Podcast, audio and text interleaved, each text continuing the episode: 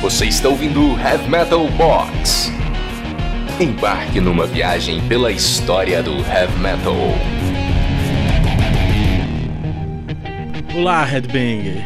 Falando de Olinda, Pernambuco, meu nome é Thiago Meiro e este é o Heavy Metal Box. Um podcast que lhe levará para uma jornada ao longo de quase 50 anos de história do heavy metal através de seus artistas, músicas e histórias. Como para mim é uma nova forma de fazer podcast, eu ainda estou experimentando, vendo formatos, definindo como vai ficar isso de fato. Neste podcast eu tratarei de fatos históricos, de filosofias, interpretações, análises, tudo isso ao som de muita música boa. E claro, eu vou deixar meus posicionamentos, minhas opiniões pessoais aflorarem e me guiarem nessa jornada.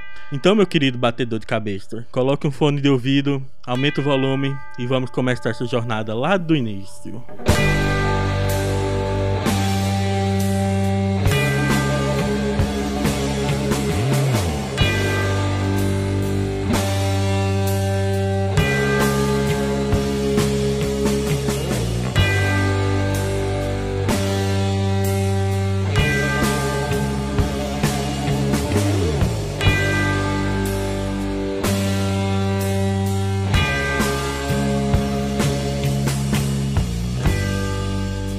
Estamos em 1966, mais precisamente na Inglaterra, ano em que o país celebrou sua primeira e única grande conquista no futebol ao vencer a Copa do Mundo sobre a Holanda. Junte isso à explosão musical que os Beatles causaram na época e você tem o mundo inteiro com os olhos voltados para lá. Agora vamos na pequena cidadezinha de Birmingham, é possível ver em uma pequena loja de discos um garoto, um adolescente de 18 anos, chamado John. Ele está colando um anúncio na parede. E neste papel ele dizia que gostava de cantar e que estava em busca de uma banda para tocar junto. Esse garoto, chamado John Michael Osborne, mais tarde adquiriu a alcunha de Ozzy. Sem, sem grandes referências, este é só um apelido diminutivo usado na Inglaterra como Ig ou Easy, é algo comum usado lá. Aí você pensa, caramba, imagina isso. Você consegue mentalizar ou mesmo mensurar que esse ato tão simples de colar um papel na parede, feito por um adolescente ainda, futuramente, seria a fagulha inicial responsável por mudar completamente a história da música? Eu não acredito em destino, mas às vezes eu questiono minha própria incredulidade frente a fatos como esse, que juntam gênios para produzir algo inigualável, que supera mesmo a própria compreensão humana. É difícil acreditar em coincidências nesse momento. Quem sabe mesmo, hoje em dia tem algo similar acontecendo e a gente só vai acabar sabendo disso daqui a algumas décadas no futuro.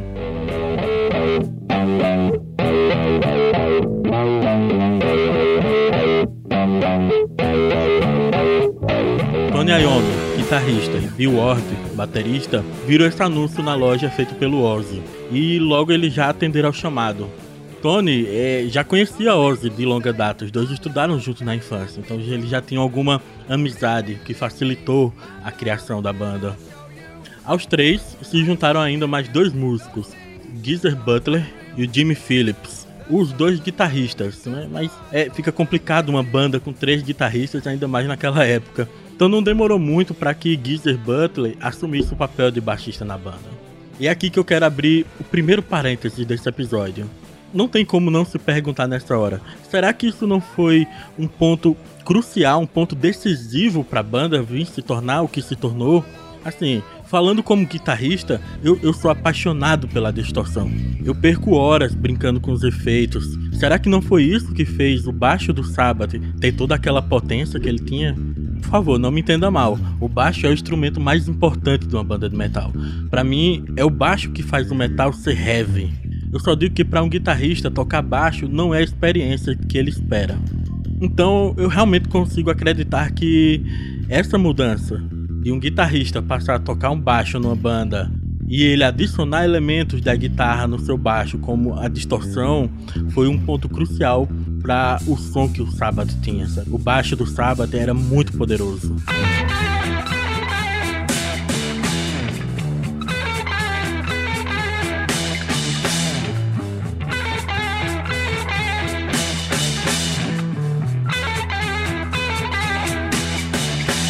Até então, o quinteto formado por Ozzy Osbourne, Tony Iommi, Bill Ward, Geezer Butler e Jimmy Phillips formaram uma banda de blues chamada Polka Tuk. E olha, cara, ouve só essa gravação da época e você já consegue identificar no som que o Tony Iommi faz os solos que ele viria um dia a compor.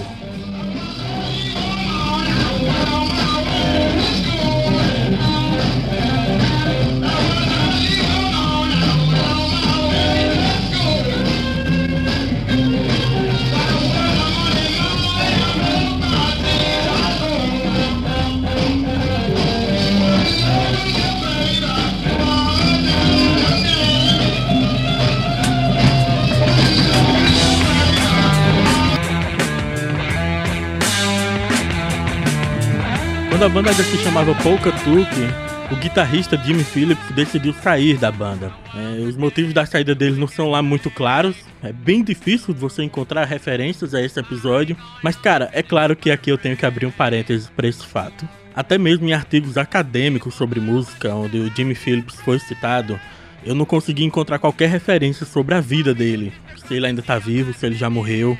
Mas a gente pode supor que o Black Sabbath, quando atingiu seu auge, ele tava vivo ainda. Aí, cara, tenta se imaginar no lugar do sujeito que sai de uma banda e apenas um ano depois ela explode. E ela não só explode em questão de vendas, ela gera uma revolução como nunca mais ocorreu na história da música.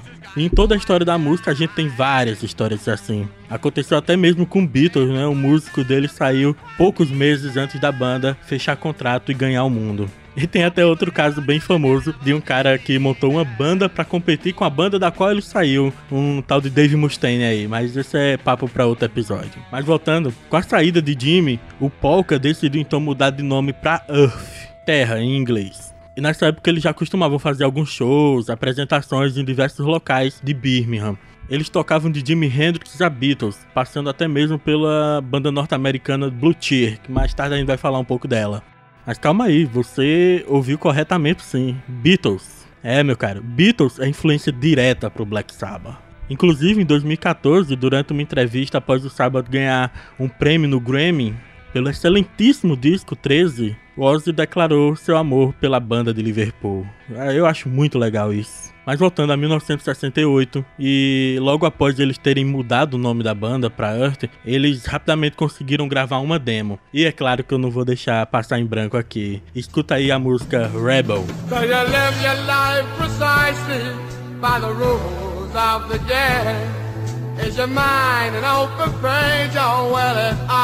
Is be the same. It's a choice to pass the voice in either hell or the job. If your heart lays with the rebel.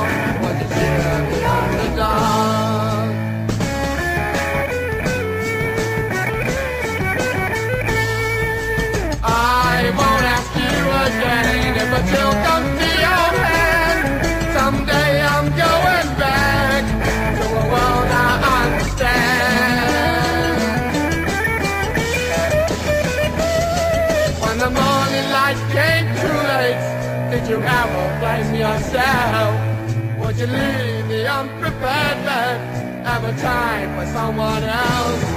If you want a soundless heart to pass away the cracker's mouth, if your heart lay where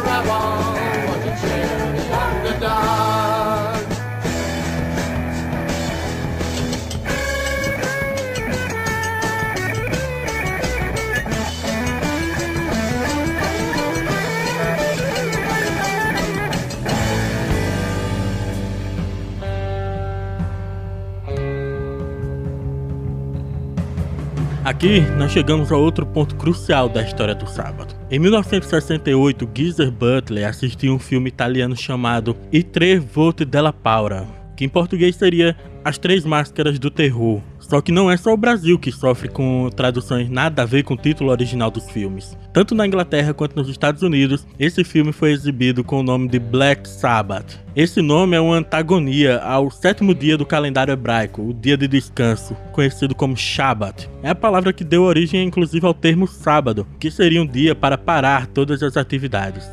Inspirado pelo filme, Geezer compôs uma música para a banda e a intitulou com o mesmo nome do filme.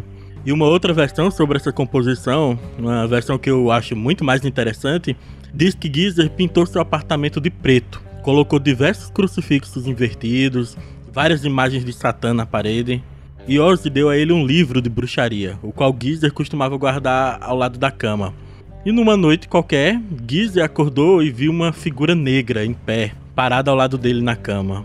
Logo em seguida a aparição sumiu Geezer virou para o lado em busca do livro que ele tinha ganho e o mesmo havia desaparecido.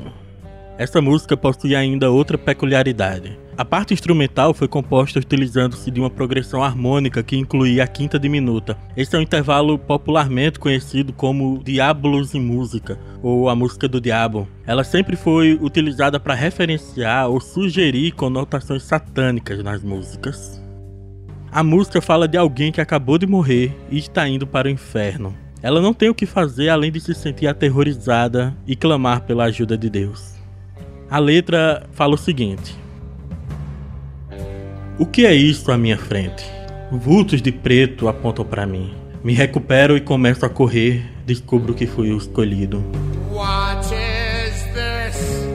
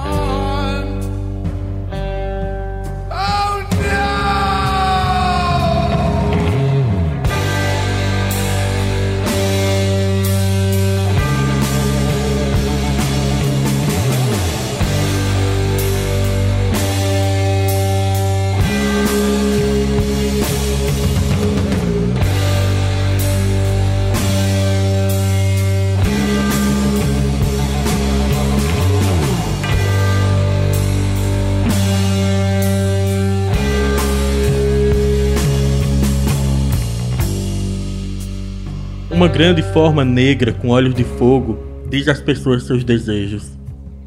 Satã está ali sentado. Ele está sorrindo. Olha aquelas chamas crescendo cada vez mais. Oh não, por favor, Deus, me ajude.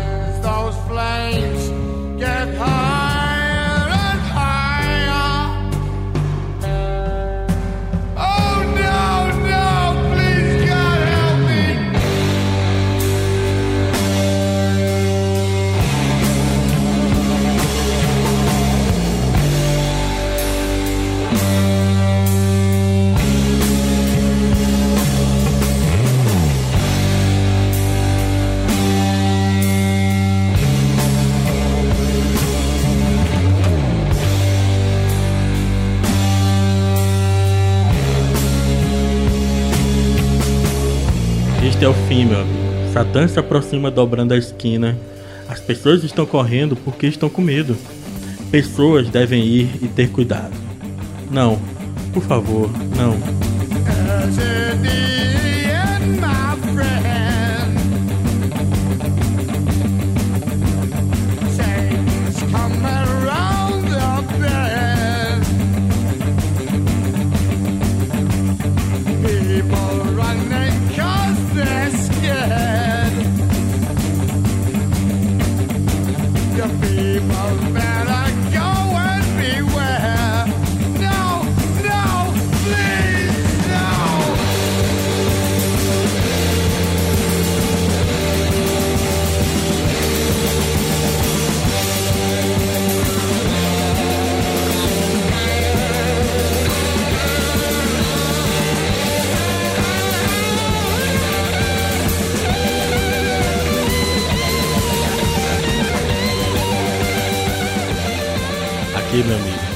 Ouvimos o que viria a se tornar o marco zero da história do heavy metal. E que bom que foi de uma forma tão maravilhosa como essa, né? Segundo entrevista com Ord, o baterista da banda, isso também influenciou o grupo a mudar novamente de nome. Não fazia sentido uma banda com letras ocultistas e sonoridade sombria se chamar Earth. É algo muito feliz para uma banda com a sonoridade do Sabbath.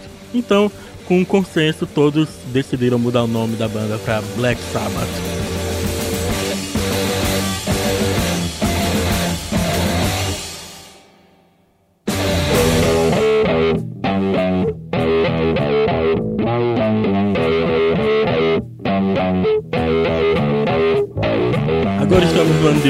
1970. O Black Sabbath gravou e lançou seu primeiro disco com o título homônimo à banda. Olha só, a banda se chamava Black Sabbath, o primeiro disco foi intitulado Black Sabbath e a primeira música do álbum é qual? Black Sabbath. Para mim isso tudo é muito lindo. No mesmo ano, em setembro, Sabbath, já com uma criatividade invejável, diga-se de passagem, lançou o segundo disco, intitulado Paranoid. Aí, ok. No primeiro disco a gente já tinha músicas maravilhosas, como a, a música homônima, Evil Oma, NIB, mas foi com Paranoid que eles conseguiram, entre aspas, explodir para o mundo inteiro. Eu arrisco a dizer que nesse disco estão os maiores sucessos da banda, quiçá os maiores sucessos da história do heavy metal. E eu não preciso nem dizer quais são, né? Se você tá ouvindo isso aqui, eu sei que você sabe.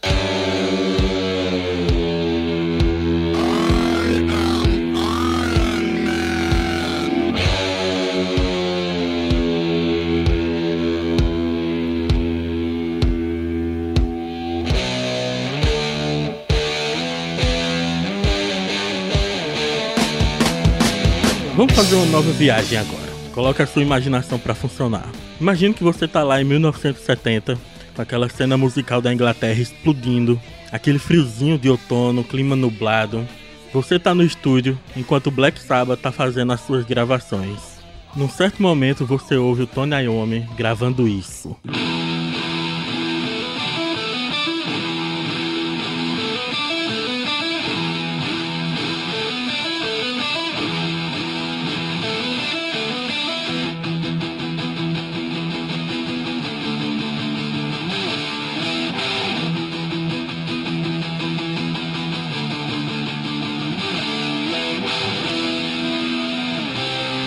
Fala a verdade aí, é pra deixar o queixo cair no chão, né não? Mas cara, imagina pegar esses riffs e juntar com isso aqui, ó. Ouve aí. People say my mind's all things with things that you can see me now. Why are you on my mind all day long? I can't think straight no more.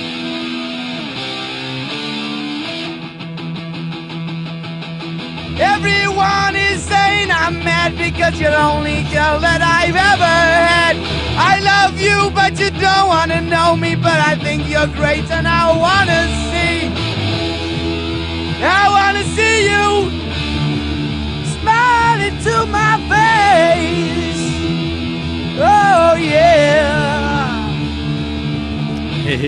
é, meu cara, eu sei que você tá arrepiado aí. Essa é a primeira versão da música Paranoid. O timbre da guitarra, ela tá até um pouco diferente do que acabou entrando no disco. A letra final ela tem a ver com essa, mas sei lá, a versão final acabou ficando melhor, né? Aquela letra falando da loucura que ele tinha, tinha muito mais a ver com o lado obscuro do sábado. Mas cara, ouve aí a primeira versão do solo de Paranoid.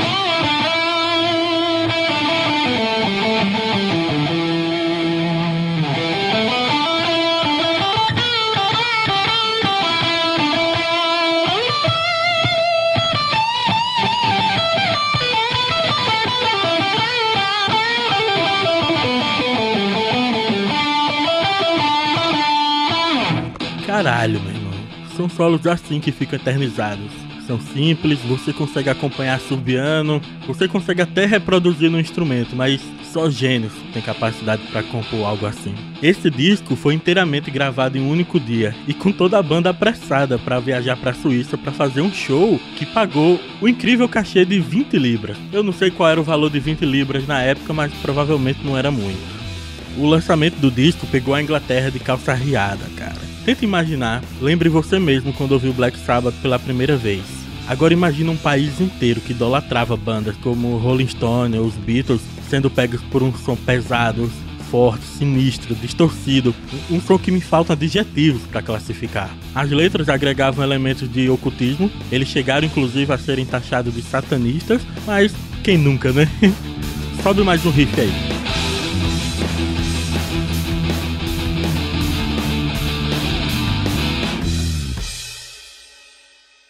O heavy metal é um gênero musical influenciado por muitos outros gêneros da década de 40 e 50, como o rock, o blues. Mas o próprio gênero em si, o próprio heavy metal em si, ele se tornou um gigante influenciador de artistas e, claro, de pessoas. Você, headbanger como eu, deve estar se perguntando se eu vou entrar naquela famosa polêmica de quem criou o heavy metal. Porra, é claro que eu vou. Não tem como falar da história do metal sem falar de outros gêneros igualmente significativos como o Sabbath.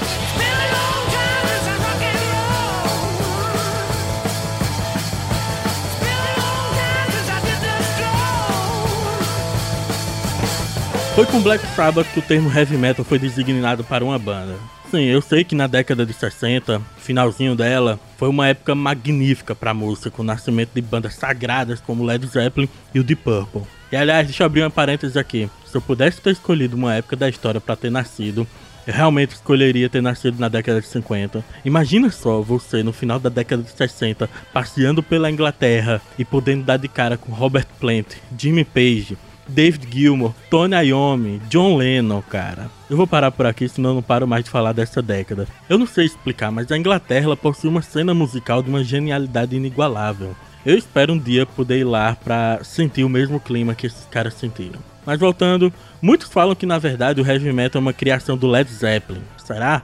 O nome da banda significa o seguinte: Zeppelin foi o nome dado ao primeiro dirigível existente que foi criado na Alemanha pelo conde Ferdinand von Zeppelin e atribuir essa alcunha à banda seria dizer que o som deles é leve como ar.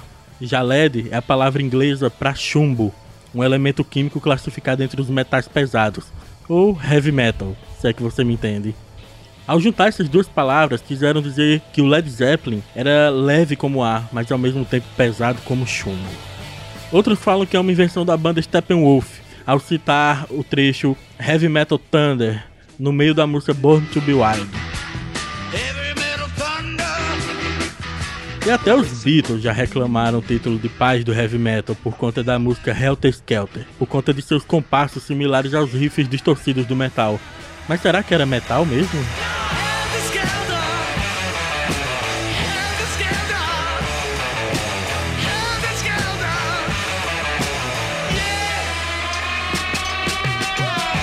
Definitivamente não se pode negar a importância dessas bandas e o trabalho maravilhoso que fizeram ao longo de suas carreiras. Jimi Hendrix mesmo, um cara que se tivesse surgido na década de 70, certamente entraria na cena musical dessas bandas já citadas. E ele também não foi taxado de pai do heavy metal. A própria banda norte-americana Blue Tear, que já citei aqui, que era uma banda que o Black Sabbath costumava fazer covers, ela é do início dos anos 60 ela é uma influência gigantesca para o Black Sabbath. Eles, inclusive, já foram proclamados como pais do heavy metal. Mas eu discordo veementemente. Eu diria que não passou de influência para o Sabbath. Generals gathered in their masses, just like witches at black masses. O Black Sabbath foi um ponto de mudança. Antes de existir o rock, o blues Alguns subgêneros, como o ace de rock, o rock psicodélico já havia nascido, mas só com Sabbath passou a se chamar aquele som de heavy metal. Era uma banda de heavy metal, discos de heavy metal. Ah, você entendeu, né? Sempre haverá precursores para tudo, nada é inventado do zero. Você pode até mesmo dizer que Vivaldi inventou o heavy metal pela forma com que ele usava os graves. Diz inclusive que os teatros tremiam com o som que a orquestra fazia. E quanto ao Black Sabbath, provavelmente nem era a intenção dos caras criarem algo novo. Eles só queriam tocar a música deles e serem bem sucedidos nisso. Mas o que eles fizeram mudou completamente a história. O que foi feito ali não mudou somente a história da música. Veja que eu ressaltei apenas a palavra história. Sim, meu querido batedor de cabeça, o heavy metal é muito mais que apenas música. É uma cultura, é quase uma religião, e do tipo que só tem pontos positivos. Às vezes eu tento levar minha mente para a década de 70 e só consigo pensar em uma coisa para dizer. Meu caro, bem-vindo ao Heavy Metal. Deixe-me lhe mostrar o caminho.